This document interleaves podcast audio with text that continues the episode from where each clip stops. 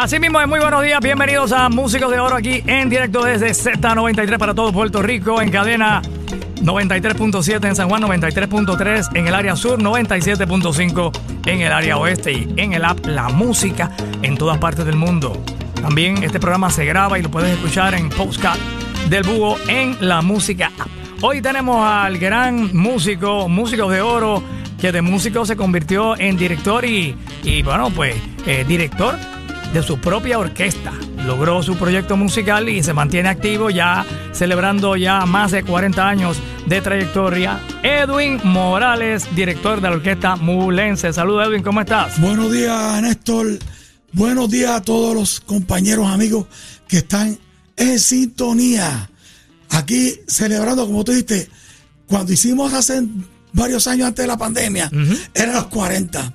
Vino la pandemia, son dos, pero yo le puse una pausa. Sigo con los 40. Sigue celebrando los 40. Sigo los 40. Seguro. Y gracias a Dios hemos rescatado varias actividades de las que estaban pautadas antes de la pandemia. Y seguimos. Porque ahora volvemos a hacer Miami, volvemos a hacer Nueva York, volvemos para Cali. Tú has estado en Cali, claro. que se pasa bien chévere claro que por allá. Y gracias a Dios, a nuestro amigo Mauro, volvemos para Miami, Nueva York, New Jersey y Cali. Oye, tremendo. Y en el Día Nacional celebramos tu 30 aniversario en una ocasión, ¿verdad? Nosotros hicimos, o fue el 40 allí? Nosotros hicimos creo que los 25, hicimos los 35 y ahora que fuimos hace dos años al Día Nacional hicimos los 40. Los 40, claro, antes de la pandemia. Y el debut, que fue yo creo el primer Día Nacional, Mulense ya llevaba un par de añitos, hicimos el debut, el Pepito Bonano. Wow, bueno, ustedes fueron la Orquesta Ambulense fue la primera orquesta en tocar en el primer Día Nacional de Esa, la Nosotros fuimos los que abrimos. Y yo tengo la grabación. Que, ah, sí, y sí, creo que la ese. tengo por aquí, no sé si ahorita Este, podemos escucharla. Que fue eh, el parque Pe- Pepito Bonano, pero se usaban unos, unos trailers. Unos trailers, sí, la plataforma de unos camiones. Esa era la tarima. Y nosotros en tenis y aquella Chacho. plataforma se encendía de caliente y decía, las tenis se van a derretir. No, los zapatos eran, ya tú sabes, era- muchos eran plásticos, otros eran de hule, zapatos de hule, y bueno, un revolú. Sí, este, y fueron pues los comienzos. eh, Pero allí- unos lindos comienzos. Unos lindos comienzos. Y gracias a Dios eso está hoy mundial e internacional. el Día Nacional es el quizás el concierto de salsa más famoso del mundo. Sí, señor. Y es aquí, en, en, en la en la que es la tierra que ha dado, ¿verdad? Los más grandes músicos, compositores y mucha- cantantes del género Aunque de la le salsa. duele a mucha gente que se diga eso, pero es la verdad. Es la verdad. Las bandas más grandes, los soneros más grandes y en muchas partes hay muy buenos y buenísimos. Claro. Pero como decía Rafael Hernández y un montón de gente, y oí del mismo Juan Luis Guerra y del mismo Rubén Blades citar esas palabras que en Puerto Rico, hasta debajo de las piedras, los coquí cantan. Hasta las piedras cantan, como Sí, dicen los señor. LeBron Brothers. Sí, señor. No, y entonces eh, quizás los puertorriqueños, ¿verdad? Eh, eh, llevaron, cogieron esta música que su base es cubana, música cubana, el guaguancó, el aguaracha, el son, eh, y le dieron otra dimensión y la llevaron a otro nivel. Y entonces, bueno, pues lo que estaba pasando en Puerto Rico con Rafael Cortijo, con Ismael Rivera, eh, que de la bomba y la plena, pues empiezan a tocar su guarachita y todo lo demás. Y entonces se pegaron y de qué manera. Entonces en Nueva York, pues el movimiento ese que todos conocemos de Tito Puente, Machito, Tito Rodríguez, que después viene Pacheco con Machu, Masucci y lo llevan a otro nivel y ahí que sale la palabra salsa, Salsa. de todo eso y entonces obviamente esos cantantes eh, que estaban todos en Nueva York, pero puertorriqueños o de descendencia, Sí, eh, la salsa lo que hizo fue como que, eh, como un archivo, y ahí ent- empezó a entrar el guaguancó, la guaracha, somontuno, la guajira. Estaba viendo un, un podcast de la República Dominicana. y Están entrevistando a un historiador del merengue. Mira para allá. Y la muchacha le pregunta, ¿y para cuándo vino la bachata? Dice, pues déjame aclararte algo. La bachata viene de Puerto Rico. Y la muchacha, ¿cómo así? Y él dice, pues sí. Entonces nombraron a un montón de cantantes de la vieja guardia, guardia como decir Felipe Rodríguez este, y otros señores que estaban de esa época que con sus tríos metían un bolero moruno. Este, Muy parecido. entonces, cuando le metías el bongo, ya era un tipo de bachatita. ¿Ok? Pero ese Y- no, no tenía ese nombre. y yo vengo y digo, así que los dominicanos que están escuchando no se vayan a molestar. Eso lo dijo un historiador de ustedes, que no traje el nombre de él aquí, pero pueden buscarlo en uno de sus programas, que en muchos de sus programas de televisión se ven en Puerto Rico y lo van a encontrar. y la muchacha decía, pero que ¿cómo así? Pero ¿cómo come la vaina? Que, Sí, que- que ¿cómo Puerto Rico, el, viene la bachata de, Puerto, Rico. Rico. Y él dijo, eso es así. Mira Y para allá. Así que, tiene. también se conoce música campesina dominicana, que es donde mayormente, eh, ¿verdad? Como se desarrolló, donde más se tocaba lo que es aquí, bueno, pues quizás un aguinaldo, ¿verdad? Eh, o ese, los boleros que cantaba Felipe Rodríguez, Odilio González, pues esa era la esquina de, de- en República Dominicana, que, lo que conocemos es- como bachata. ¿Cómo es esta cuestión? Que, que tú sabes que los hermanos Sanabria, ellos son trovadores y habían traído de Colombia este otro muchacho que es muy bueno trovando, porque hay trova campesina en, en Cuba, en la República Dominicana, en Colombia y en Puerto Rico. Y a veces nosotros nos ponemos a pensar que solamente tenemos trovadores este, en Puerto Rico, que es para Navidad. No, eso es una música, como decían los hermanos del, del Quinto Olivo. Esta música es para todo el año. Claro. Pero nosotros la encajonamos a Navidad. Los mismos, el mismo Don Wilson de los hispanos dice, nosotros somos un trío para tocar todo el año. Pero ellos se dedicaron a hacer una época, eh, hacer todas esas grandes bailes de compañía, hacer los especiales de Navidad Claro. para diferentes canales. Y se quedaron como un grupo que era para Navidad. Para que- Navidad nada. Que no era así. Porque el bolero es todo el año. Correcto. Y esos tríos grandes, bravos que hemos tenido, de los más bravos, tú sabes. Y no es que, copia- que copiamos de aquellos tríos de, de los panchos. de, los, de los panchos, que ellos vinieron a buscar las primeras voces a Puerto Aquí, Rico. claro, Johnny Albino. ¿Sabes? Eh, Julito Rodríguez. Julito Rodríguez. Y aquí, bueno, el trío Los Condes que hizo historia y todavía siguen tocando, Sí, ¿verdad? señor. Los que- otra generación dentro de los condes, porque ahí. Exacto, otra generación, y- ya- hijos, nietos. Claro. Lo que va a seguir ahora con los andinos. Correcto. Que Marisol y Machi siguen el patrimonio de su papá. Este, y tienen un concierto pronto. Que Dios quiera que le- le- les vaya bien. Y no dejen caer ese nombre de los andinos. Tremendo, siempre lo recordamos con mucho Sí, cariño, señor. don Ramón Rodríguez, el andino mayor. Bueno, eh, Edwin, eh, bueno, tú eres director de tu propia orquesta, eres un bajista muy respetado y te he visto tocando hasta con Ricardo Rey eh, y con diferentes orquestas en el Día Nacional. Este año me voy a quedar toda la tarde allí. No me han dado un itinerario todavía. Vas a tocar con la orquesta de Ricardo Rey, que son también. arreglos eh, eh, de, de respeto, porque imagínate. Y entonces, pero me gustaría saber cómo es que en tu niñez, cómo es que te interesa, cómo es que llega ese instrumento, el bajo, cómo es que tú te interesas por la música. Tú eres natural de Bayamón. Eh, yo nací en Santurce, cangrejero. Ok. Eh, mi papá cuando nací era militar. O sea, él se, él se fue para el ejército. A los par de años cuando vino, tenía a mami, seguía echándole purina. Ajá. Y cuando vino se casó. Entonces, al tiempo, nos fuimos a viajar con él. Eh, él lo tenía en diferentes bases militares. Cuando, como decía mi mamá, cuando ya se estaba acostumbrando mami, yo estaba pequeñito, yo no recuerdo mucho de eso. Al año y medio lo cambiaban de base militar y ella tenía que recoger, nos hacían la mudanza y llegábamos A dos otra semanas, base. tres semanas a otra base. No estábamos un año y medio, dos años por allá, nos cambiaban. Cuando yo tenía ya para primer grado, estudiando ahí una base allá afuera, eh, primero y segundo, eh, mami, tu papá se queda, nosotros nos vamos para Puerto Rico. Y yo, y yo, no, yo quiero estar con mi papá. Eh, a y mami, nos vamos. Ya yo me cansé de estar moviéndolo. Después yo le entendí a ella. Claro. ¿No entiendes? Vinimos a Puerto Rico. Recuerdo que mi mamá cogía los pantalones kaki. Este, estaba acostumbrado a los uniformes de fatiga de papi. Imagínate. Y a los míos, entonces yo iba a la escuela y me montaban los vacilones. Entonces una vez al mes, Porque estaba demasiado ex- eh, planchado. planchado y la camisita blanca. Y entonces sabían que mi papá era militar y empezaban los tipos left, right, left, Eh, left, right, Le left. hacían un bullying. Eso era exacto lo que es un bullying hoy en Ajá. día, en aquella época. Pero olvídate eso, vos tú me ves sin pelo, pero en aquella época yo tenía pelo. Sí, Entonces, claro. una vez al mes, nosotros bajábamos a Buchanan a buscar el chequecito, el dinero que ma- papi le mandaba a mami para cambiar y hacer compra en Bucanan Ajá. y volver para Bayamón.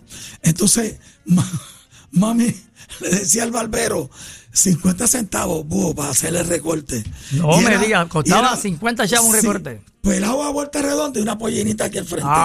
Que yo salía bien Molesto. pues sí, pero por el, pues, el otro sentido de la palabra. Tú sabes, este, porque llega, llegaba el una escuela y, mira, llegó el soldadito y empezaban, left, right, left, left, right. Y yo, mami, yo no me voy a recortar más así. Y yo, dije, por culpa de esos recortes fue que se me cayó el pelo.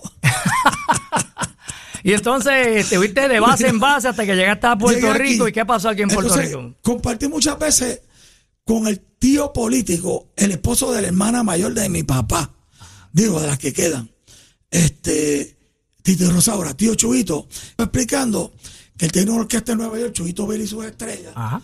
que el bajista y cantante era Adalberto Santiago. Y había otro cantante que cantaba las canciones románticas. Y ellos tocaban mucho en el Cabo Rojo y acompañaban a la Lupe, acompañaban a Celia, acompañaban a, a- y alternaban con Arsenio Rodríguez. Wow. Entonces yo fui varias Ese era veces. tío tuyo. un Mi tío, tío, tío, Chuy. un tío músico. Sí, Jesús Vélez, Chuito Vélez. Y mucha gente de la vieja guardia que estén escuchando tienen que haber oído, no porque sean fanáticos de esa música, sino porque su papá la tiene que haber puesto. Pancha, plancha. Con, cuatro planchas. Correcto, ¿Con sí. cuántas planchas? Eso fue lo primero que grabó a- Adalberto antes de estar con Barreto. Sí, señor. Grabaron, primero fue en 78, este, y después lo hicieron en LP. Este, después hicieron otro, otro disco, entró otro señor a cantar, que no recuerdo el nombre, pero yo conocí a los trompetistas La Basta, buenísimos, los de República Dominicana, a Vitín, a eh, Vitín Paz, lo A conocí, Víctor Paz. panameño, porque tocaban en esa orquesta. ¿ok? Este, a Joe Canura, saxofonista, que estuvo con, eh, con Tito Rodríguez. O sea, O sea que el tío tuyo se rodeó de los grandes músicos de la época. el más malo de los músicos era él, que era el pianista. que tocaba. Ah, él era Él era piano, el pianista, piano. sí. Él arreglaban Charlie Palmieri, arreglaban otra gente. Él era el más malo. Entonces, Charlie hacía un arreglo para que venía fulana, había, había que bajarle el tono. Entonces, Charlie tocaba en el piano y mi tío le robaba. Y después él tocaba y dirigía. ¿Sabes? Porque era, yo, él decía, yo soy el más malo, pero tengo que rodearme de gente buena. Porque imagínate. Y metió así como 20 años tocando en el caborroeño. Entonces, aquellos grandes Eso fue para de- los 50, 40 Sí, por allá. señor. 50 y empezando los 60. Muy bien, 40 entonces. y pico, 50 y los 60. Y entonces estás en Puerto Rico y Chubito te, te, te- te motiva. Él, él venía de vacaciones. Entonces yo cogí de ir los veranos para salir de, de Bayamón. Ajá. Este, porque ya no me interesaba jugar pelota. Eh, Tú querías también- ser pelotero, tú querías. mi papá tenía equipo de pelota y me obligaba a jugar pelota. Pero no me cogía en los equipos de él, me cogía en otros. Entonces, cuando veía que uno tenía buen promedio, me cogía ya para las finales. Y yo, Ah. así, ahora yo me quedo en el banco. Si no me cogiste en la temporada, lo siento. Y yo me trancaba, vete para que no voy a batear. Entonces, esa era la, este, no vas a salir el fin de semana. A Tú sabes. Entonces, empecé a irme de vez en cuando en verano para Nueva York con mi tío. Y allá me dijo, vente para que te busque unos chavitos el fin de semana. Y me puso un bongo en las manos.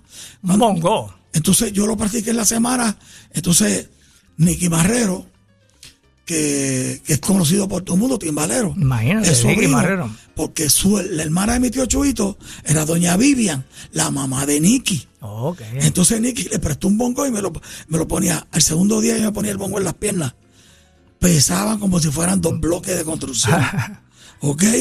Entonces toqué el, el fin de semana, chévere. Yo, a la campana, el quiquito, quiquito, chévere.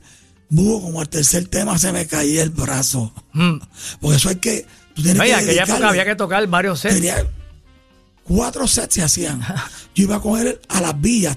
La gente que son de Nueva York que están escuchando se van a recordar de las villas. Allí en las villas yo conocí a este La villa era un lugar donde la gente pasaba el fin de semana y New York. a las afueras de Nueva York. tenía lagos artificiales, Sitio caballos, bonito. cuestiones y se hacían unos bailes grandísimos. Allí yo conocí a este otro señor este que se parecía cantando a Tito Rodríguez. Eh, Vitín Eh, Avilés. Vitín Avilés, porque le tocó un fin de semana. Después apareció una vez por allí. Y dije, tío, con ese señor que está todo el mundo sa- sacándose fotos, fotos de las camaritas 110, ¿te acuerdas? Claro, la Que 110. le ponían los, los Magic Cube Ajá. arriba. Entonces me dice, ese es Tito Rodríguez. Y yo, yo, yo le he oído, yo le he oído. Porque yo era, ¿Y qué edad tú tenías en ese momento? pues yo tenía como entre 16 y 19 años. Yo estaba empezando a hacer leve, leve, leve, poco a poco mi transición de rockero Mm, a salsero. Que no era salsero, era cocolo. Cocolo, correcto. Y, y, y otros le decían los conserva. Correcto. ¿Tú te acuerdas? Claro, claro que sí. Los cocolos los conserva. Estamos dando una, una clase de, de viejitud aquí. Y entonces ahí este, estabas en el rock y ya tocabas algo en rock Pues acá yo- en Bayamón. Porque yo toqué, yo, yo era guitarrista. Ok. ¿Ok? De ahí salió Poldo Castro, de ahí salió Nano Cabrera, salieron unos cuantos de, de la, de la escuela de nosotros, a Superior Cervantes de, De Bayamón. de Bayamón, Cervantino, los Cervantinos. los Cervantinos. Entonces, Luis, que era hermano de Nicky Marrero, era el bajista, y me explicó, mira, estas últimas cuatro cuerdas del Baby Bass, que es el bajo grande, lo que yo toco, son las mismas que tiene la guitarra. Son re la mi, lo único que cambia de clave sol a clave fa. Y él me la fue explicando entre fines de semana que íbamos y fines de semana que no íbamos. Así estuvimos como tres años yendo viniendo. Me dice, mira, pero tú unos chavitos cuando venga, hay un Baby Bass en una ca- casa de empeño aquí en Nueva York y el hombre está pidiendo 150 pesos. Yo, eso está caro. 150 pesos por un Por bajo. un bajo Baby Bass. Búho, tú consigues un bajo que esté no en perfectas condiciones, en buenas condiciones de los que nosotros tocamos. Esos aparatos están sobre los 5 mil pesos. Wow. Y yo digo, qué fresco yo era con la ignorancia. ¿Ok? Bueno, para ti 150 era mucho. Sabes, sí, serían unos 800 pesos hoy en Así, día. sí, así es. Este, y después compré otro que fue de uno de los primeros bajistas que tuvo, eso me lo traje en un viaje, que llegó roto aquí porque la línea aérea no me lo quiso subir arriba y lo mandaron con la, y le partieron el, el neck, el cuello. Wow. Este, y no lo quisieron pagar porque no se le puso y que es frágil. Eh, a rayo. Y las líneas aéreas son las que mandan, tú sabes. Una vez yo estaba en una actividad también acá en Puerto Rico y tú, a ti se te, te pasó eso también. ¿Fue a ti? Eh, de un viaje que llegué, el bajo no llegó. Ok. y tuve que, que bregar con otro bajo. Entonces, yo toco un poquito de bajo de mano. Son muy diferentes las dos cosas. Y, y me tuve que presentar a hacer unas actividades con Ismael Miranda con un bajo de mano. Muchos me decían, ¿tú vas a tocar salsa o vas a rockear? Y entonces, Pues compré el bajo ese, lo traje a Puerto Rico y seguí practicando. practicando y practicando. hasta el sol de hoy, búho. Y tomaste clases de música, solfeo y todo ese yo había cogido clase para guitarra con un maestro santomeño que daba cl- clases en el conservatorio hace muchos años atrás, trompetista, Bobby Hicks, que era vecino en Santa Juanita. Entonces, eh, yo estaba como el pequeño Yanni, que tenía un problema entre el español y el inglés. Ujú. O sea, que pequeño Yanni tiene una dificultad en, la- Sí, en, la- am- en ambos lenguajes. Correcto. Así yo estuve un tiempo, porque el inglés ya lo estaba olvidando y el español me salía malito. Porque Ah, estaba te con allá en la base- y eso, todo en inglés. militares. Este, y entonces, pues me defendía con el maestro y él me empezaba a enseñar las cositas. Ta, ta, ta, ta, ti, ti, ti, tu, ta. Con la boca primero, solfeándola, para después tocarla con la guitarra. Y yo, chico, yo lo quiero meterle acorde y tocar y hacer cosas. Y me dice, hold it. At your time. Poco a poco. poco a poco, a tu tiempo. Y dije, papi, si en dos meses más este señor no me ha enseñado lo que yo quiero ver. Pero entonces apareció un amigo que era pianista, se hizo ingeniero, Edgardo Campeche, y él empezó a sacarme los acordes chéveres de los, del piano, me los copiaba en la guitarra y me los ponía como era que había que pisar y el nombre arriba. Y yo llené mi cuarto de cartulinas. Mm, Para cuando yo me acostaba y me, y me levantaba, eso era lo que yo veía. mira para allá. Y así, yo te diría que con el bajo fui, he sido autodidacta. Todavía sigo aprendiendo.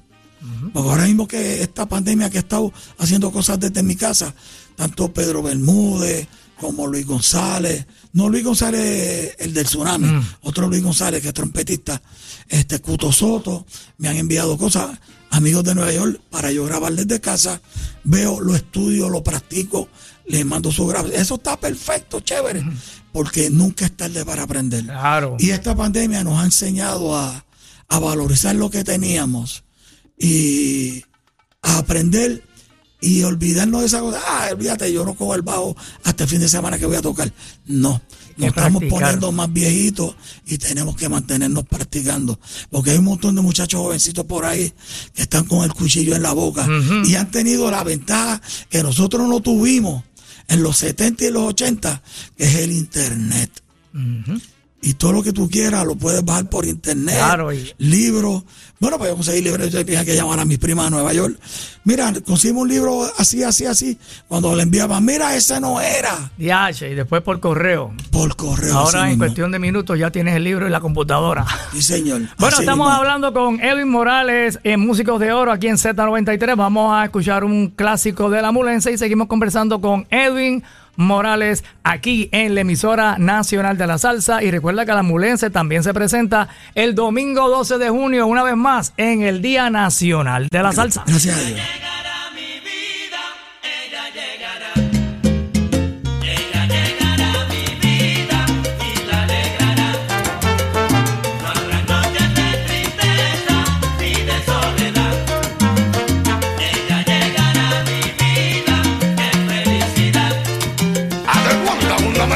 Chévere, te la comiste el biombo mulense, guau, guau, guau.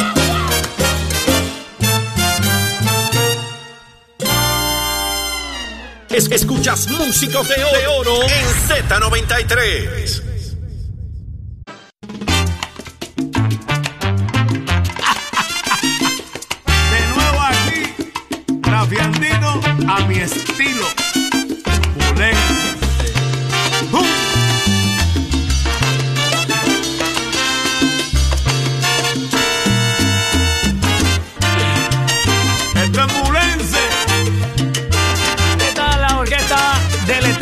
Juventud, la Mulense. En Z93 tenemos acá a su director y fundador, Edwin Morales, en Músicos de Oro en Z93, conociendo cómo fue que entró en esto de la música. Bueno, Edwin, entonces nos quedamos en que ya estabas por ahí tocando con diferentes grupitos, ¿verdad? Acá en Puerto Rico, ya estabas aprendiendo a desenvolverte bien en el bajo. Grupo de marquesina. Y todos los que me llamaban, yo iba para aprender, ensayar y cogerle, porque, vos, si te digo, si tocamos una canción completa, se me caía el brazo. Entonces me explicaron, tienes que ponerte a practicar el difunto bajista que tenía el combo. Este, Don Mike, me decía, tienes que practicar porque para tener una guagua de la ama todo el tiempo así parado para que tú veas que te va a dar un calambre. Tú tienes que estar tocando el bajo así. Y con ese brazo hacia La arriba. sangre, el corazón va a tener que aprender a bombear esa sangre para que sube, para que sube y, se- y baje. Entonces, y yo no aguantaba. Entonces él me decía, "Eh, ponte a practicar todos los días un poquitito. Y yo atesoro todos los regaños y los, las cosas positivas que me dijo ese señor. Este, porque él vivía en Santa Juanita. Un saludo a su hija, si me está escuchando. Este, tremendo señor, ese bajista. Bajista de cortijo también. Sí, señor. Y, y eso era una columna en lo que era él en el bajo y el difunto Martín en la conga. Eso era una columna que iban por ahí para abajo, que ni- ni se corría ni se atrasaba. Correcto, correcto. Eso, o sea, y, y- y a veces yo le digo a estos muchachos de ahora, este, vamos a escuchar a los viejancones. O sea, yo sé que ustedes están estudiando y, saben- y han aprendido muchísimo más que nosotros, pero de ahí es que viene la cosa. Y, y aprendemos de todo esto, de todos esos baluartes y de los que tenemos todavía, como el señor Bobby Valentín, como el señor Willy Rosario, que tenemos la dicha que los tenemos todavía. Y van a estar en el Día Nacional de la Salsa. Ay, vamos a compartir. Bien chévere. Vamos va a compartir. una- una y yo me le voy a adelantar a Willy. Ajá. Porque Willy siempre me coge como, el- el- como en los bailes. Este, Willy, ensaya la orquesta que voy con un masacote para allá. Ay, a rayos. Ok, y a Bobby también. Eh, Prepárense que la mudense va a, quemar la, ta- la tarima. Y ahora hay doble tarima. En el Esto del es- sábado de Gloria sale y dice- me dice, ya tocaste. Está bien, ya los músicos terminaron, ahora vamos los artistas. Te, Ah. puedes, te puedes ir. ¿Sabes? Pero ese Willy eh, con, con su jocosidad. Claro. ¿tú ¿Sabes? Y lo queremos y lo respetamos un montón. Tú sabes, y los consejos que don, que, que don Willy, por años, en 40 años, tanto Valentín y el difunto Don Quique Luca me daban. Mira, no vuelvas a hacer esto, que te va a pasar esto, ten cuidado con fulano, este, si este tipo te llama, ten cuidado que me tiene pillado con unos chavos. Y ya yo estaba al Espeleado, expecta- espeleado. Sí, sí, sí. ¿Sabes? Porque eh, tenemos que escuchar. Y eso se ha dejado de hacer hace tiempo. Hay que escuchar a los que estaban primero que nosotros, ¿verdad? Y tienen la experiencia. Oye, ¿cuál fue, eh, cómo fue que hiciste la transición de rockero? Porque eras rockero a salsero. ¿Cómo tú dijiste, espérate, yo me voy a quedar ¿Tú aquí en la me- salsa? qué fue lo más que me motivó cuando salió Santana? Santana. Santana, claro. Este que salió, vamos rumero que Que la música vamos rumero que la un tema de rumba". Tito Puente, De pero Tito que- Puente. Después te voy a hacer la historia de, de ese tema de Puente con, con Santana. Este. Santana eh, le grabó varios temas a Tito Puente. Sí, el Oye Cómo Va Te también. voy a hacer el chiste ya mismo que yo me enteré después. Entonces, yo dije, oye, pues está chévere, me gusta esa onda. Y quise hacer un grupo parecido a eso. Pero el problema que nosotros teníamos en Bayamón, que habían buenos músicos, guitarristas, bajistas. Este, estaba mi hermanito eh, Francisco Paco Corselle, que ha estado con la Sinfónica y con todo el mundo aquí, tremendo bajista. El Rubén Laye, también, de Bayamón. Pero no teníamos cantantes, Hugo Eso era en el grupo de rock. de- para, los, para los grupos de rock, para los diferentes grupos que habían, que cantaran sin acento boricua, Sí, sí, sí. bayamonés, vaquero, que no, que no masticara el inglés. Entonces empezamos a cambiar malamente traduciendo eh, muchas de esas letras en inglés al español. Y empezamos a hacer rock en español. Mm. Entonces Poldo empezó a hacer sus composiciones y las tocaron. Hicieron un grupo, se llamaba God, Mother and Country Ok. como los Blood, Sweat and Tears Ajá. que, que existían así. Y ese grupo, oh, ese grupo corrió la seca y la Y ahí tú tocabas el bajo, la No, guitarra. Ahí ellos me dejaron fuera porque yo era flojo. Ajá. Tú sabes, yo era flojo. Ahí tenían bajista y guitarrista bueno. Pero ¿qué qué te convenció de comenzar eh, con la salsa? Y después tuve como un año tocando con el maestro Rafael Muñoz Oh. en el hotel que había en el aeropuerto. Entonces tocaba los viernes, sábado y domingo. Allí y éramos tres músicos y una señora cantando. Ahí yo empecé a tocar de todo y este maestro, hay algún papel de referencia me dice, sígueme. Era de oreja. Ahí yo empecé a agudizar y a, y a captar. Yo miraba cómo él ponía las manos y ya yo conocía unos poquitos de acordes. Y dije, ok, esto es un do, esto es un mi, esto es un sol.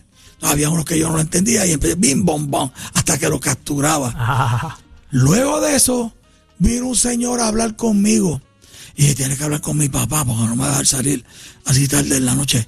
Que fue el maestro, que ya partió también, don Roberto Anglero. Oh. Y empecé a tocar en la carretera de Cagua, en la floresta. Wow. Con Roberto Anglero, yo con 18 años que tenía un volky. Vaya. Yo metí el baby bay, yo quitaba el asiento de al lado, metí el baby bay y el amplificador en el asiento de atrás. Y el otro nene que tocó fue ese gran pianista Lenny Prieto. Estaba Lenny en el piano Lenny y tú en el bajo. Y el, resto, el resto eran músicos de la vieja guardia que Roberto Anglero tenía. Balvin estaba con él. Más bien Santiago, claro, Este, antes de estar con Bobby. Hicieron, el- fue, te estoy hablando del LP El Lobo. Y eso estaba grabado, yo no grabé ahí. Esta noche sale el lobo. eh, esta noche sale el lobo. Y otro cantante que aparecía por allí y cantaba que no creo que haya grabado. Y se quedaba y iba de vez en cuando los fines de semana. Era nuestro amigo Charlie Aponte. Y yo veía a esos dos señores metiendo un clase swing allá al frente. Y Lene metiendo un, un swing y dije, yo tengo que aprender a meter otro tipo de tumbao para yo amajarme con estos señores aquí. Y, Y aprendiste. y, y quise aprender más. Lo que pasa es que de- después de un par de amanecidas esos fines de semana, papi me dijo, no vuelves. Esa carretera es peligrosa. Eso vive muy lejos. Eso está muy lejos. Y, y de, de Bayamón a, a la floresta en Cagua, Sí, 15, sí. 20 minutos. tú Claro, sabes. claro. Pero, bueno, pero como el, eh, la preocupación de padre. Teníamos, salíamos a las 3, 3 y media, si pedían ñapa, en lo que Ro- Roberto nos pagaba. Entonces, todo el mundo se daba una cervecita, rompían a hablar con las amigas. Cuando venías a ver, estaba a, la- a las 3 de la mañana, Cuatro llegaba. y media saliendo de allí para Ay. llegar a las 5 a Bayamo y papi, no, vas más para acá. Bueno, Y vamos, vamos a seguir lo hablando. mismo con Lenny también, allá le dijeron que no. Bueno, ustedes eran niños, estaban empezando a vivir. Y ya tú sabes que eso fue otra época. Otra época, hermano. La floresta. Eso era un salón de baile sí, grande. Sí, como decirlo lo más del sol. Ajá. Estaba la floresta, había unos cuantos más por ahí. Este, Sí, ahí estaba lo más del sol, esta era la hacienda contribuidora, pero la hacienda fue No, la después. hacienda- La hacienda es más reciente. La hacienda yo creo que fue después de, del salón de nuestro amigo Luis Morales de Villarreal. Ujú, que era la competencia La que había. competencia, La correcto. competencia. Un escabo y otro acá llegando a tu abajo ya. Correcto, correcto. Bueno, pues vamos a seguir conversando con Edwin Morales aquí en Músicos de Oro. Vamos a una pausita y regresamos rapidito aquí en Z93. Bueno, continuamos acá en Músicos de Oro en Z93 en una presentación de Jeep. La aventura continúa. Y gracias también a Supermercados Selectos. Aquí en Z93 hoy con el maestro Edwin Morales Mulense, que ya le han cambiado el apellido. Mucha gente le dice Edwin Mulense, pero Edwin Morales, ¿y el otro, Morales, y el otro Morales. apellido tuyo cuál es? Torre. Torres. Y bueno, pues te criaste en Bayamón y nos contaba que, bueno, estabas con Roberto Anglero. Y después de Roberto Anglero, ¿qué pasó? Pues entré a tocar con un grupo que tú conoces de Bayamón, nuestro amigo Edgardo Jiménez, Pachapo. Pachapo. Pachapo y la comparsa. Y con ese grupito hicimos Nueva York, hicimos Miami, Aruba, Wow, ya estaba profesional, ya estaba ahí. Ellos lograron grabar con, con un buen sello en aquella época. Este, eran dos trombones nada más. Este, y alternamos, recuerdo que, que un festival de esos de salsa en Curazao, eh, alternamos con Oscar de León, cuando Oscar estaba con Salsa Mayor Oh, mira. ya se había ido. Entonces, de entonces metimos un swing porque éramos dos trombones, la maconga, bongo, timbal, piano bajo y, y un solo cantante. Ajá. Y entre todos hacíamos coro, bueno o malo, pero hacíamos coro. Y los muchachos de Oscar de Salsa Mayor decían, pero ¿qué clase de pico trajeron ustedes para acá? Ajá. Entonces la Salsa Mayor era una orquesta grande. eh, y es la primera vez que conocí a Oscar. Luego cuando voy, muchos años después, ya Mulense sonando y pegada a Venezuela, el equipo no llega. Y vamos para el poliedro. Wow. El poliedro, no sé si sabe lo que es el poliedro en, Sí, en yo- Venezuela. yo trabajé, me invitaron una vez allí a trabajar en el- es Grandes Ligas. Ese es el coliseo, El de, coliseo más grande de Venezuela. De, Pues vamos para el poliedro y ese, ese año se le rendió homenaje a la Sonora Ponceña. Y habría un grupo local, después iba yo y no tenía instrumento. Y los muchachos de, de Oscar fueron los que prestaron todo lo, conga, bongo, timbal. ¿A quién, a quién? A nosotros, a la mulense. Ok. Entonces... ¿sabes? Pero ya era la mulense, ya era la Sí, mulense. ya, ya era mulense, ya era mulense. Yo creo que fue el segundo LP. Ok. Y nos llevaron allá para empezar a coger cantazos por ahí, como dice uno, este, los aeropuertos, que el vuelo no sale y hay que quedarse.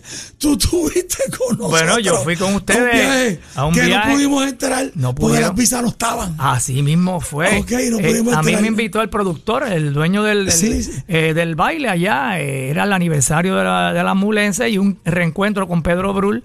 Y entonces allí lo había coordinado también Rafi Cartagena, Sí, el Cartagena estaba. Y, y llegamos al aeropuerto y entonces pues yo me fui al Tú frente. pasaste, tú Yo pasaste. pasé porque, ¿Y me, me- porque a mí me preguntaron, ¿que ¿a qué usted viene para acá? En el aeropuerto de Caracas. Yo dije, bueno, yo vengo a, de turismo. Yo vengo de turismo a ver la ciudad. Pues está bien, pase. Y Pedro Brul dijo lo mismo. Pero cuando los policías allí del aeropuerto vieron al- a, la orquesta caminando todo, Y con instrumentos. y con instrumentos, y ustedes. Y- ah, no, venimos a tocar. Ajá, ¿y dónde están los, la visa de a trabajo? checar que habían vistas de Panamá, de Colombia, de México.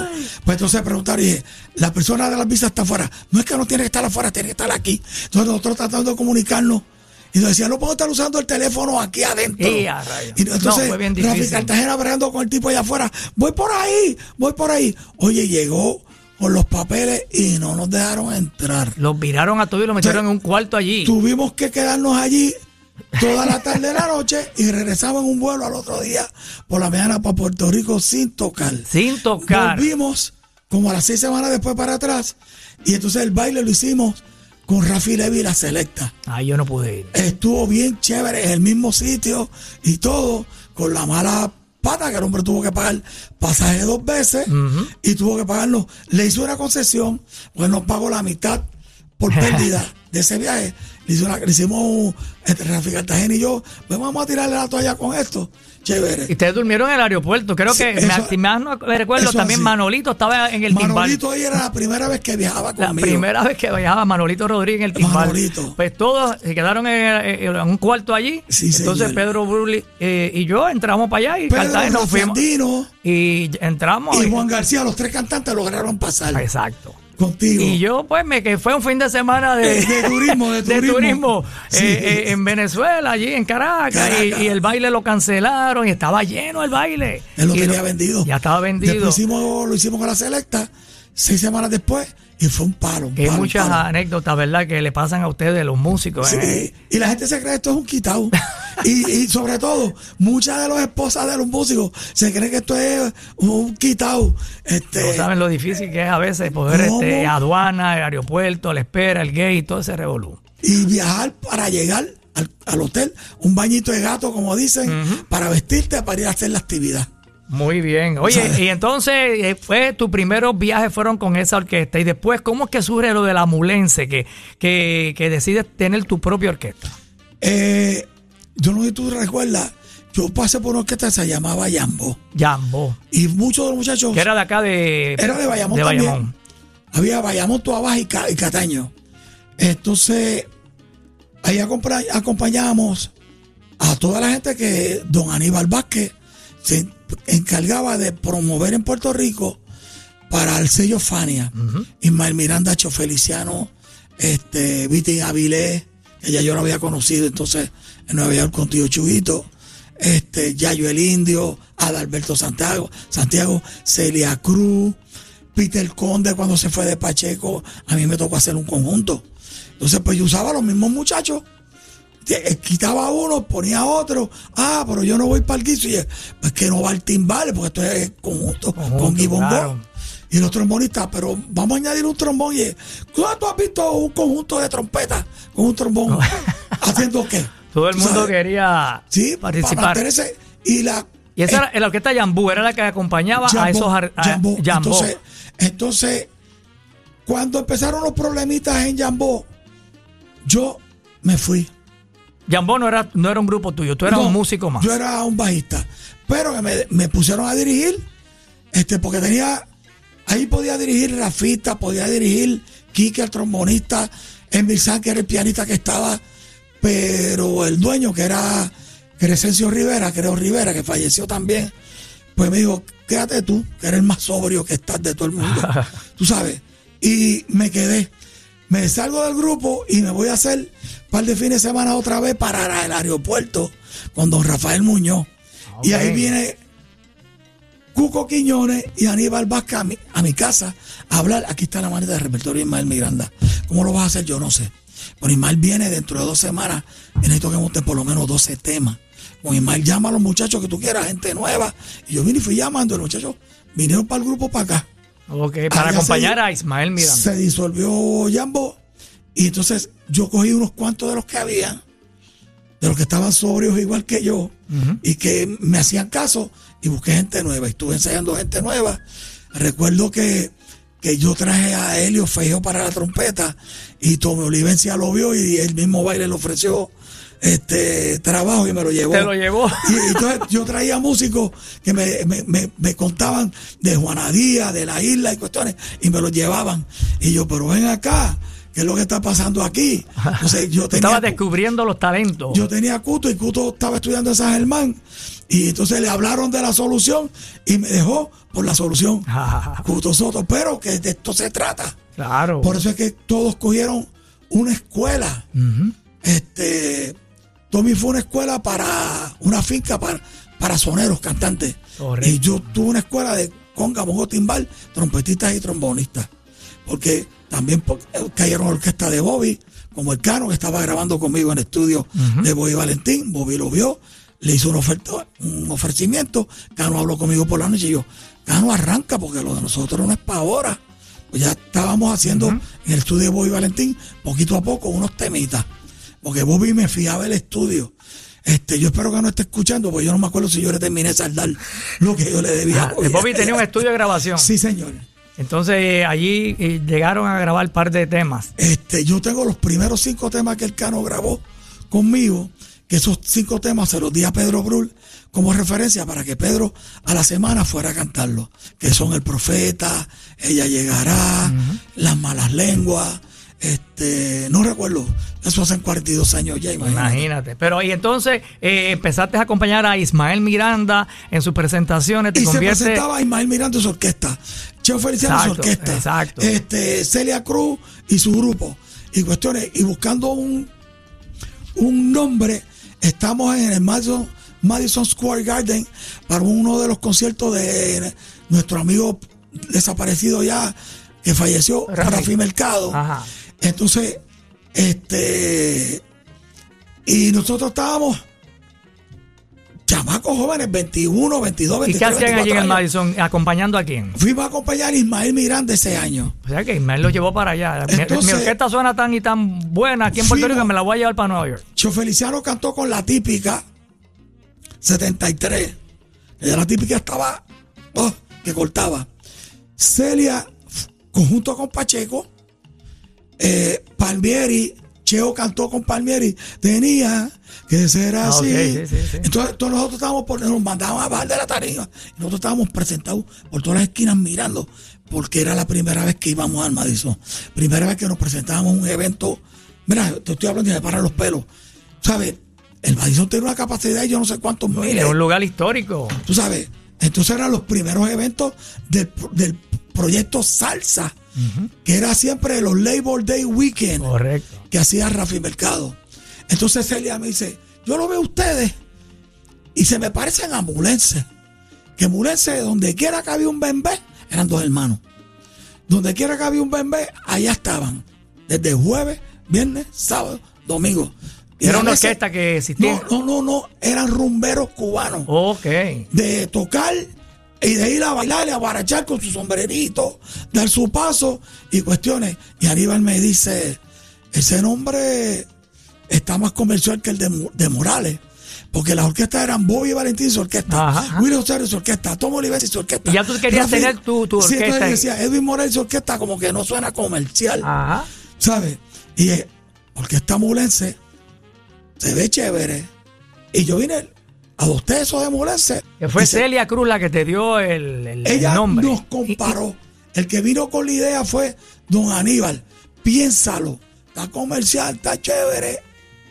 Y así le puse orquesta mulense. Entonces la orquesta mulense eh, seguía acompañando a grandes artistas. Tuve como tres años más.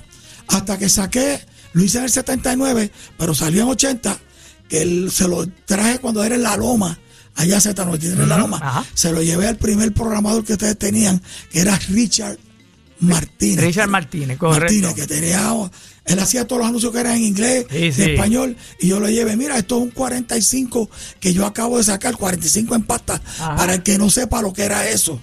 Eso estaba en las belloneras de antes Eh, señor. el 45 y yo le llevé el profeta que era el lado A. Ya, y el lado B del 45 era No hay manera, Filomena. Ya, y ya. todo el mundo empezó por todas las emisoras a tocar el lado B. Y yo, pero la gente no sabe que la A va primero que la B. Y, oye, Pero fue el, el tema como que le llamó la atención a los Se DJs. pegó Filomena y se olvidaron del profeta. Cuando después hice otro corte, hice lo mismo y me tocaba en el otro lado. Eh, para el segundo LP, a ambos lados, lado A y lado B, yo ponía la misma canción para que no me mataran el otro corte. Entonces empezaron un montón de grupos y gente a copiar lo mismo. Que los 45, lado A y lado B. O sea, y, y, pero ¿por qué hiciste esto? Los DJs, por si se te. Porque muchos eran todavía de aguja. Yo no sé si tú te acuerdas de esa Claro, época. claro, Cuando claro. empezaste. Y yo, mano, lo tienes aquí dos veces. Si se, se te raya uno, que se queda tic, tic, tic, tic, tic, tic, que Sí, se tocaba directamente de la, del de la vinilo, pasta. del vinilo, de Del la pasta. vinilo, exacto. Y entonces ahí el grupo empezó a coger carretera Y o sea, grabaste eh, por primera vez con tu orquesta con el nombre de La. Mulense, Y el primer tema que pegó fue No hay manera Filomena. y era el que yo quería, era el profeta quiero guarachar Ajá. y no me dejan. Entonces era el lado A y todo el mundo empezó a tocar lado B. Y se pegó, y pero tú contento. Ya estaba, la No, orquesta se dio a yo- conocer yo con me el tema. molestaba, pero entonces empezaba a, a llamarme el papá de Ángelo Medina, que tenía... Don Ángelo Medina Padre. claro. Padre que tenía la emisora allá en Aguadilla. Y entonces los muchachos de Mayagüez, nuestro amigo difunto Guillo Droy en Radio Sal. Entonces, pero era primero otra emisora de Radio Sal que era Radio Leo. Correcto, correcto. Del área sur. Ya te estamos hablando de cuántos años. ¡Eh, a rayos! Eh, entonces, y de- sin, sin hablarte de, la- de- del área metropolitana, que a AM, que le comía los dulces a todas las emisoras que estaban, Ah, sí ah, porque primero eran AM y después empezaron a llegar las, FM, FM, que es frecuencia modulada. Estaba Salsa 63 Salsa 63. en AM 24 horas. Y los tipos, no, no, te hago una entrevista, necesito aquí, para ese tema, eh, Filomena, y yo, otro más con Filomena. Oye, y tú no caías en cuenta, pero ve acá, el tema que yo no quería fue el que se pegó. Dice, el lado B que siempre teníamos la visión que el lado B era el relleno. Correcto. Un por si acaso. Y a mí me resultó al revés. Pues muy bien, pues vamos a escucharlo aquí. Seguimos conversando en Músicos de Oro con Edwin Morales, director y fundador de la Orquesta MU, aquí en Z93.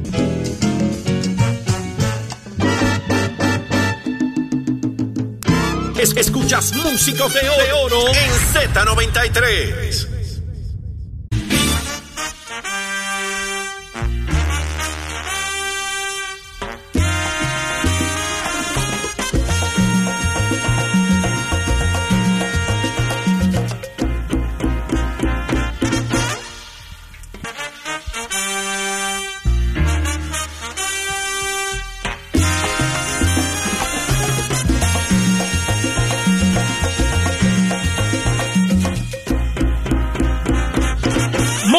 Aquí tenemos su director y fundador en Z93, Edwin Morales, en la emisora de la salsa rumbo al Día Nacional, donde vamos a seguir celebrando sus más de 40 años en la música. Y hoy, bueno, pues acá nuestro invitado en Músicos de Oro, gracias al auspicio de Jeep, la aventura continúa y Supermercado Selecto. Bueno, y Pedro Brul, que llega a la orquesta, también graba Kenny Cruz, ese que escuchamos ahí es Kenny. Kenny, Kenny. Y también Cari Carrión, eh, muchos Pues mira, cantantes que han pasado por El tu primer orquesta, muy cantante buenos. fue Carlos Elcano Estremera. Elcano Estremera. ¿Cómo- cómo era descubriste a corista. Elcano? Era corista cuando acompañábamos a la gente de Fania. Ok. Entonces, si por mala pata habíamos las fiestas de Naranjito, un ejemplo, a las 10 de la noche y todavía Aníbal no había llegado con Ismael, nosotros ahí veníamos, arrancamos con un Kikiribu, Mandinga, para, re- para rellenar lo que llegaba Ismael. Por ejemplo, te estoy poniendo ya a Ismael, y el caro cantaba, y a la gente le gustaba su jocosidad. Y yo decía, esto yo lo voy a guardar para más tarde. Y esto es porque este canito le va a gustar a la gente. Y ya estaba pegado el albino divino. Ah, correcto. Con Larry Harlow. Entonces, este, decidimos ir montando temas que los hacía Tito Rivera o a Cuto. En los arreglos. Sí, Cuto traía letras y arreglos. Este, me la cantaba yo. Cuto, esa letra está bien. Escuela, no me gusta. Deja que tú digas lo que vamos a hacer. Chévere, yo, ah, chévere. Entonces, ya teníamos cuatro o cinco temas. Que era el alma secreta por si. Si en la otra ocasión ya yo no llegaba, no llegaba Peter Conde, o no llegaba En lo que este, ellos llegaban, Cheo Feliciano, nosotros veníamos. Entonces yo le dije, mira, tienes que darme más chavo, porque estamos vendiendo dos por uno. Y ya el cano se estaba colando a la gente. Este es el grupito que acompaña a esta gente que está un albinito. ¿sí? Y el cano era así flaquito, flaquito, flaquito. Y era plenero, le gustaba, eh, había estado Bueno, en grupo de estaba, plena. él estaba con. Él estaba ya empezando con los pleneros del Quinto Olivo y otro plenero que había salido de las casas.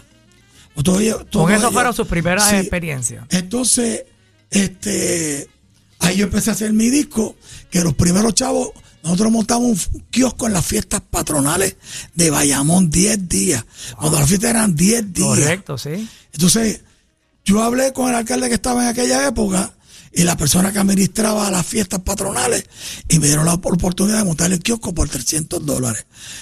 ¿Con, qué propósito? Para, Para- tener dinero para la orquesta. para, para sacar dinero para hacer la grabación. Ok, mira. Vaya. nosotros no teníamos chavos. Y lo que nos pagaban por acompañar, que en aquella época estaba más o menos bien. Pero, muchachos, daba. la, la mitad de lo que se paga hoy en día. Y todos, todos éramos estudiantes. Ahora se trabajaba mucho búho.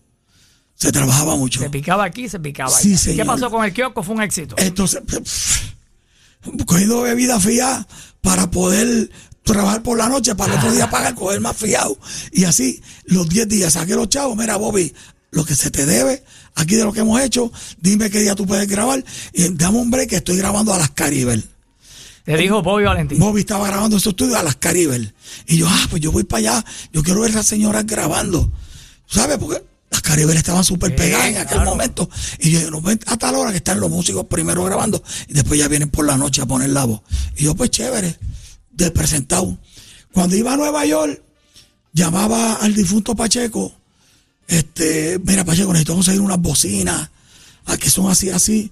Vamos a, había una tienda que se llamaba Crazy Eddie que toda la gente de Nueva York tiene que saber y conocerla. Los que nos están escuchando, saludos, que vamos a estar ahora en el mes de octubre.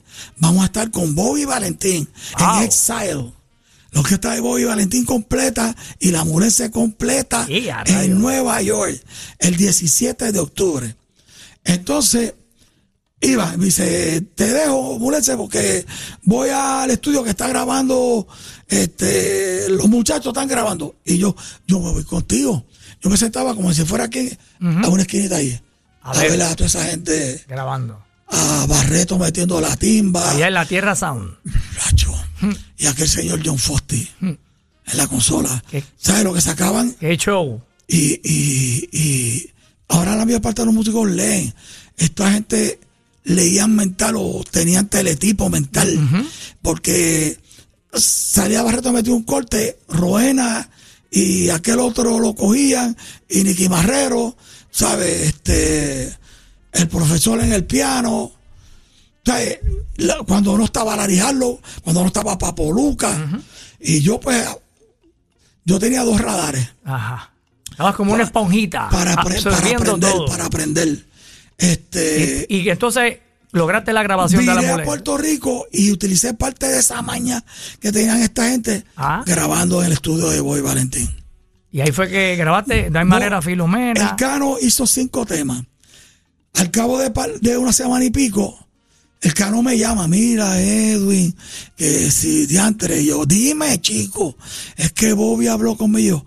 Cano, arráncalo de Bobby, está aprobado.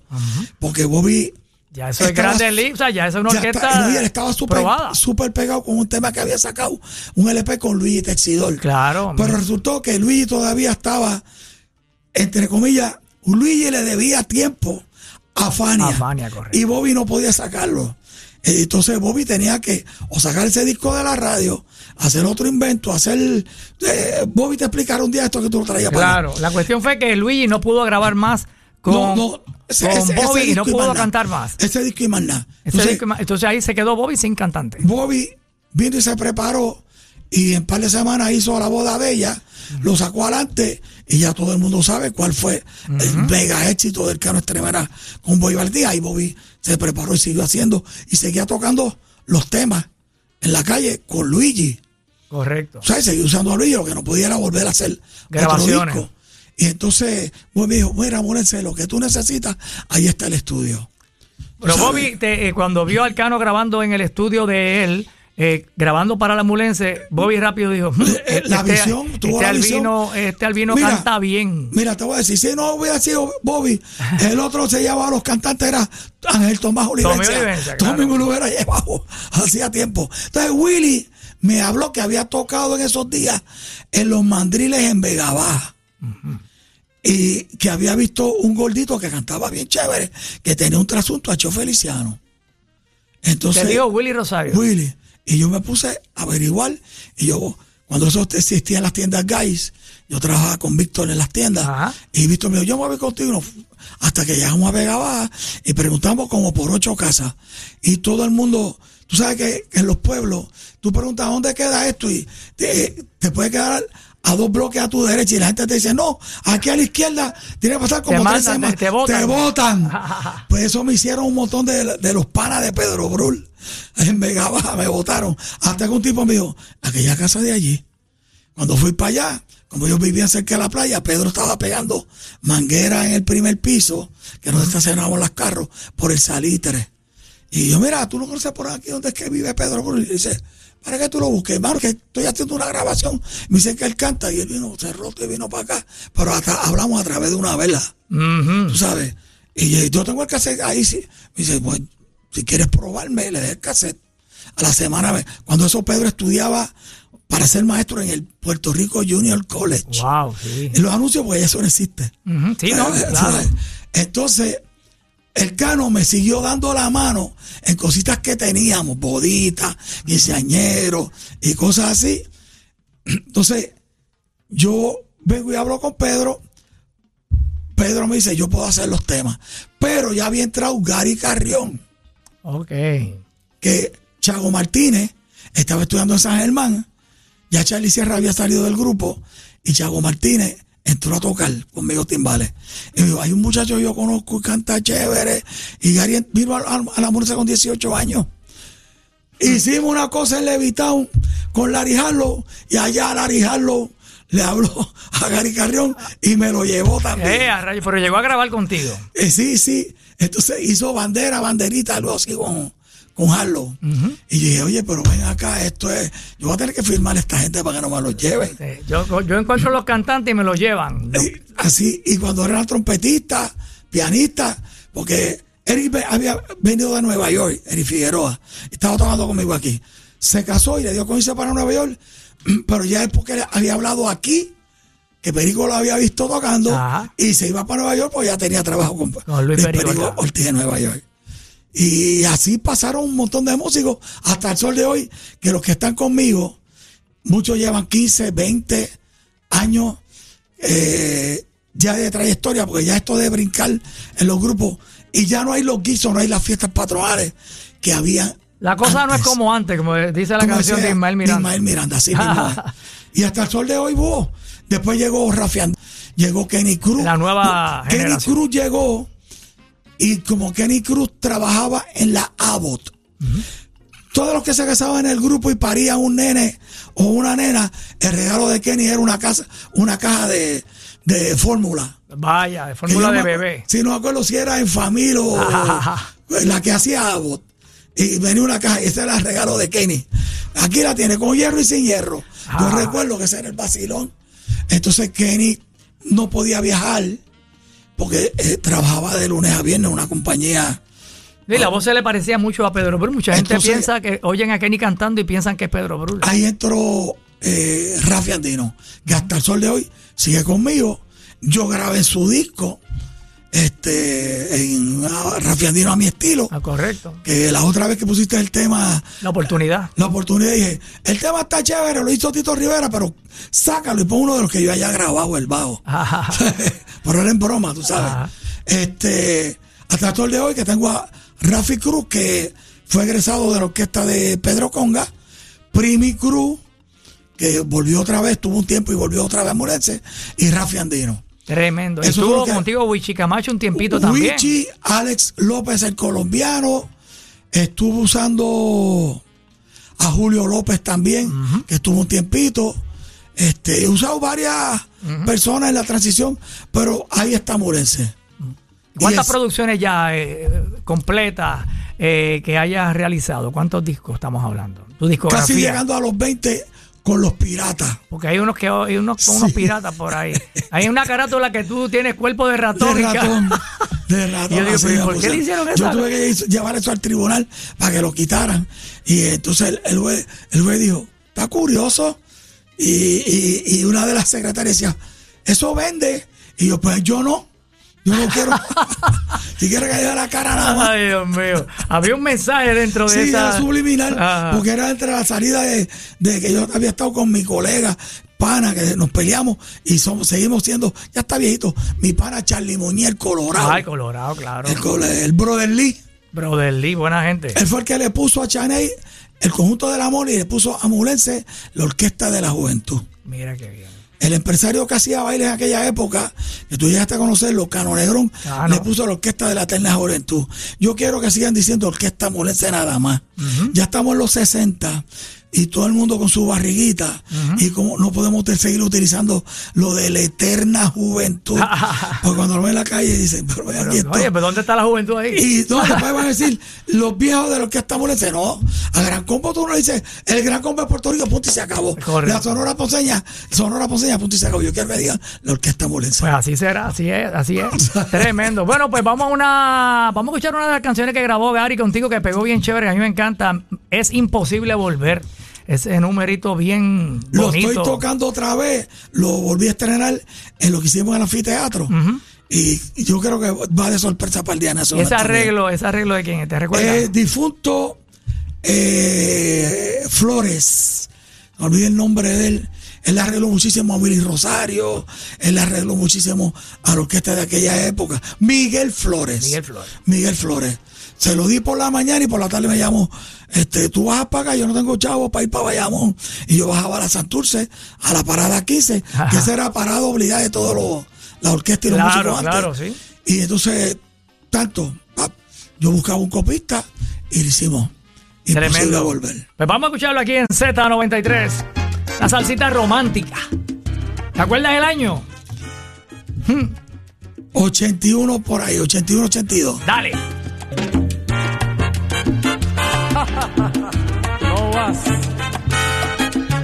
Bueno, ahí está la ambulense con Gary Carrión en Z93 Músicos de Oro con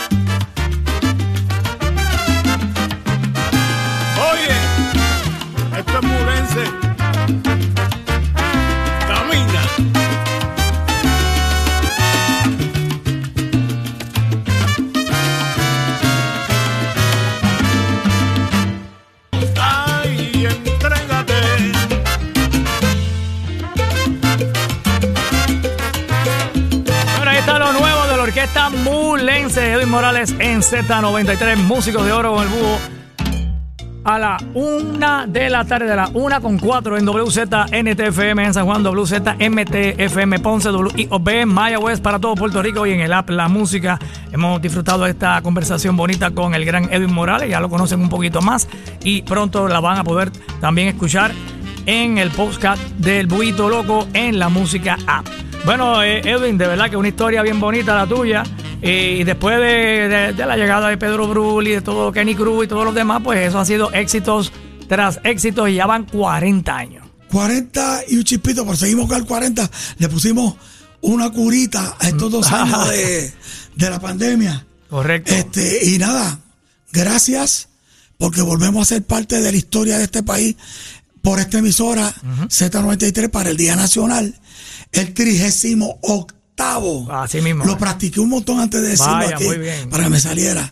Eh, y déjame decirte, vos, que este salón quedó, está, está, Este estudio. este estudio, esta cabina quedó De de, show. show. de show. Sí, sí, tenemos aquí unas pantallas gigantes aquí. eh, Hay que aprender a bregar con ella. eh. Sí, sí, sí, Eh, La universidad da un curso de 30 días para, que, para poder bregar con ella. Es. Así es, vamos a soltar a todas esas personas que todavía no se han animado a comprar su boleto, que pasen por Ticket Center. Ticket Center a comprar su boleto, porque este año no te lo puedes perder. Pasaron dos años, hace falta.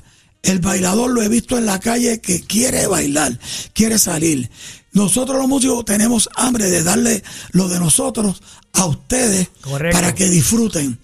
Ya yo empecé a ensayar anoche, tengo otro ensayo en la semana, estoy buscando, removiendo de lo, de lo viejo Ajá. para con lo nuevo, como este tema que acabamos de, de lanzar al aire, Ajá. lo tuyo y lo mío del señor Claudio Ferrer, en arreglo de Pedro Bermúdez, cantado por Rafi Andino, que es el que queda conmigo, ya lleva veintipico de años. Señor. Yo me estoy haciendo el loco, cada vez que hablamos, en la conversación que sea, siempre me dice, y el aumento. El yo lo dejo- aumento. Lo dejo ahí, lo dejo ahí, lo dejo Eso viene, tú dices, eso viene. No, usted- no, Ay, Dios mío. Bueno, y entonces también está Rafito Andino y está eh, Primi Cruz. Primi Cruz y Rafi Cruz, egresado, porque no queremos decir que fue que Pedro Conga lo votó. Ajá. Fue egresado de la, de la Orquesta Internacional. Muy Rafi bien. Cruz. Oye, y Primi lleva mucho tiempo. Yo creo que en el tema que vamos a escuchar del primer Día Nacional de la Salsa, ¿se escucha yo creo que a Primi ahí? ¿O quiénes estaban en ese momento? Eh, en ese en momento, 1984, oye, hacen 38 yo creo que estaba años Ga- atrás. Gary, Kenny. Gary Kenny era. Gary Kenny. Ese Pedro. fue el primer Ese fue, claro. Porque yo empecé primero con Pedro estando solo. Igual que con el Cano, era el Cano solo. Y hacíamos coro unos cuantos que yo no tenía esta ronquera que tengo ahora.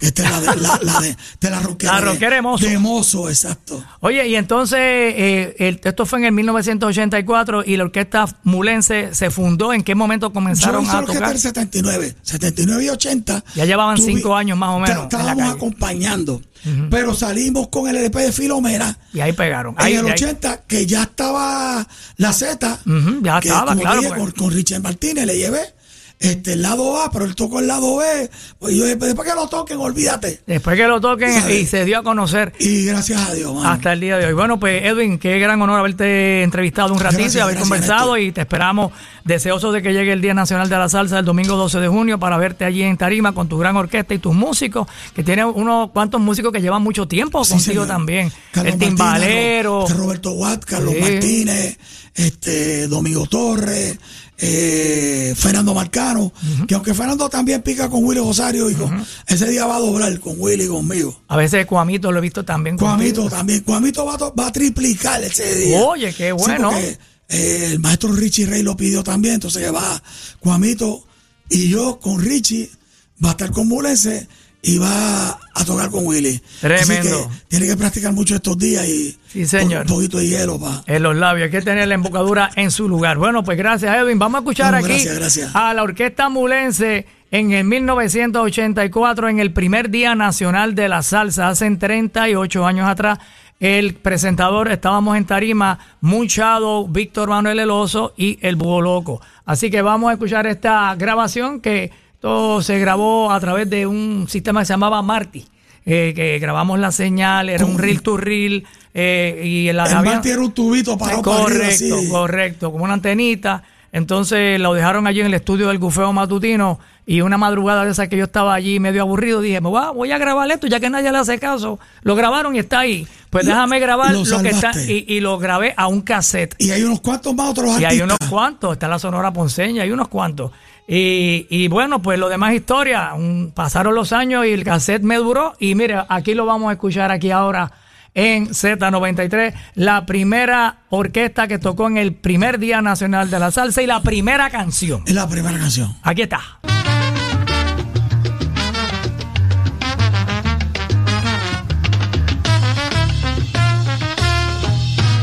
Uy, la mulense en el primer Día Nacional de la Salsa, bien grabado, bien grabado. Oye, Edwin, ¿qué te pareció esa grabación? Increíble, 38 años, cómo ha cambiado el sistema de sonido y eso está ahí clarito, Clarito. instrumento por instrumento. Búho, tú rescataste Sí. y me pusiste el cantito de, De Sonora Ponceña. de Sonora Ponceña. De Uy, Grabado mira, también ese mismo Eso es evento. parte de la historia, de la Sí, sí. trayectoria de este Día Nacional. Así que no se lo pueden perder. Seguro. Que la Sonora va a estar allí también. Seguro que sí. Ok. La Sonora Ponceña, Andy Montañez, Boy Valentín, Richie Rey, Bobby Cruz, Víctor Manuel, imagínate. Willy Rosario, el muchachito este Luis, Luis Vázquez. Luis Vázquez, eh, La orquesta de mujeres, todas mujeres. ah, son divas de mi Son pana divas. Aníbal de Gracia. Así que mi gente, a comprar su boletito y si quieren una experiencia a otro nivel con eh, entradas, ¿verdad? Eh, sillas enumeradas, entra a la mus, el Día Nacional de la Salsa.com y ahí consiguen boletos. Como dicen ustedes, tú tienes que estar allí. Así mismo es. Gracias. Gracias, El Gracias. Néstor. Múlense.